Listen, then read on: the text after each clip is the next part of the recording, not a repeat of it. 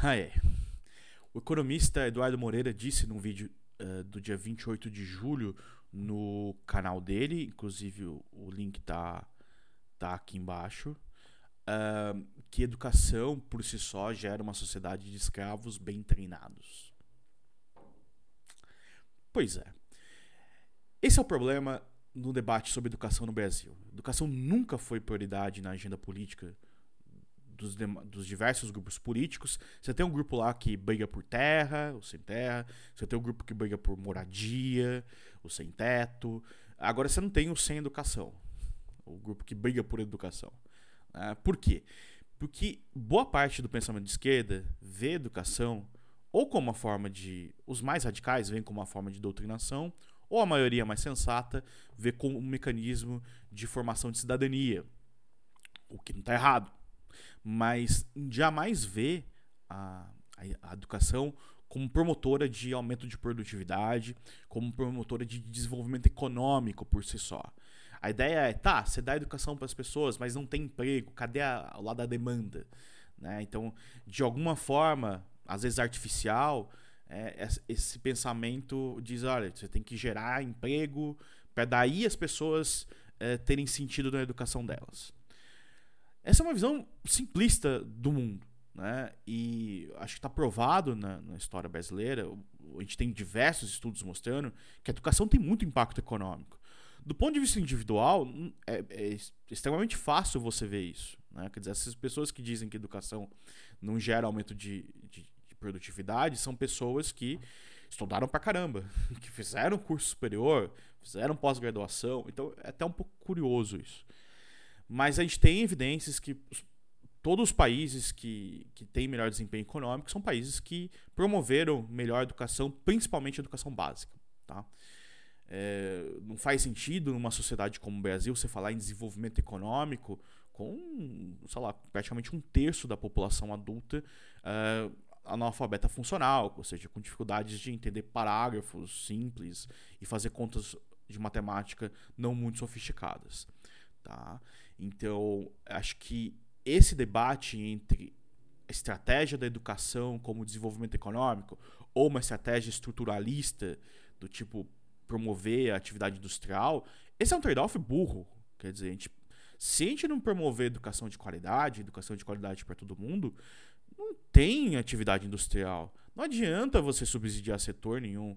Não adianta fechar a economia. Você não vai ter desenvolvimento econômico. Aí sim vai acontecer o que aconteceu na ditadura. Quer dizer, os militares faziam isso.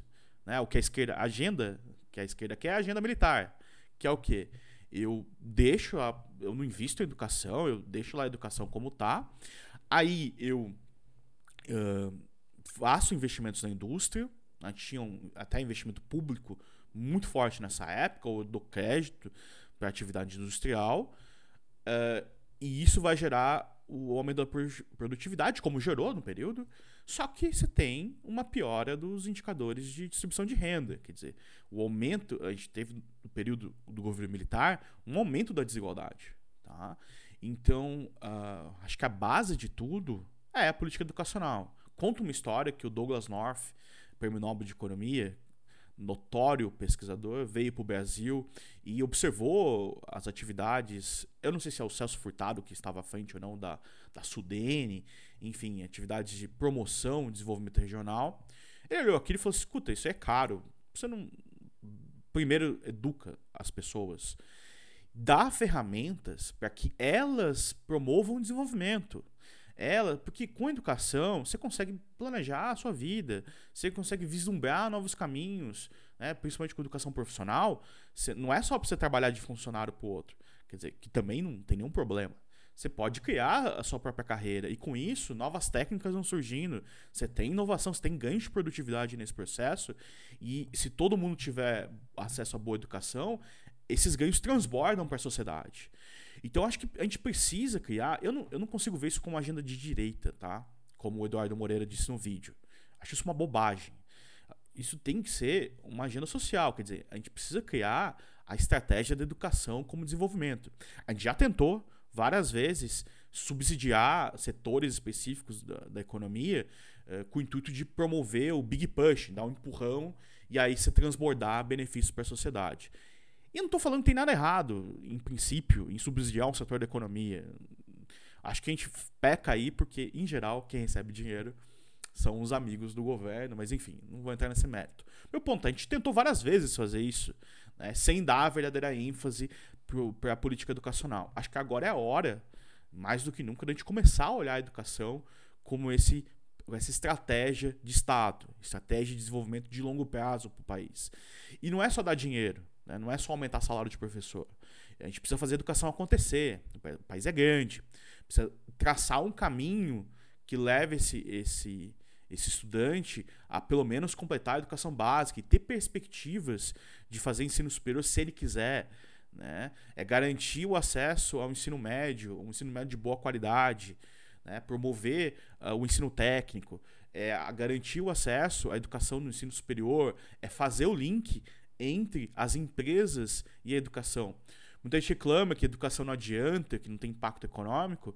Poxa, mas que secretário de educação bateu na porta das empresas e perguntou: escuta, o que está precisando? Tá? Aí você fala assim: ah, mas você está corroborando o discurso do outro, de que ah, a educação só vai gerar bons funcionários. Não, não. O cara aprende uma profissão. Você trabalha de funcionário para alguém, você aprende a sua profissão, depois você monta a tua empresa. Tá, mas daí você precisa de acesso a capital? Precisa.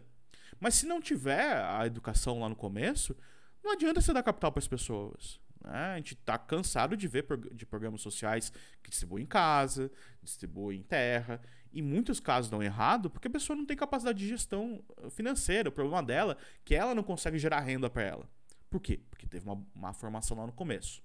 Então, essas políticas, elas são integradas. Tá? E a gente começa por uma boa educação, uma educação de qualidade. Acho que é importante a gente frisar o papel da educação, não porque ela por si só ela é suficiente, mas porque ela é o início para transformar a sociedade. É a partir dela que você constrói outras políticas. Ai, ai. Gente, obrigado pelo se você me acompanha até aqui nesse desabafo. Esse é o meu canal no YouTube. Se inscreve, compartilha o vídeo. Uh, se você está no Spotify, também se inscreve lá no Spotify para receber as atualizações. E no Instagram ou no Facebook, valeu por me acompanhar. Meu nome é Renan Pierre e até uma próxima.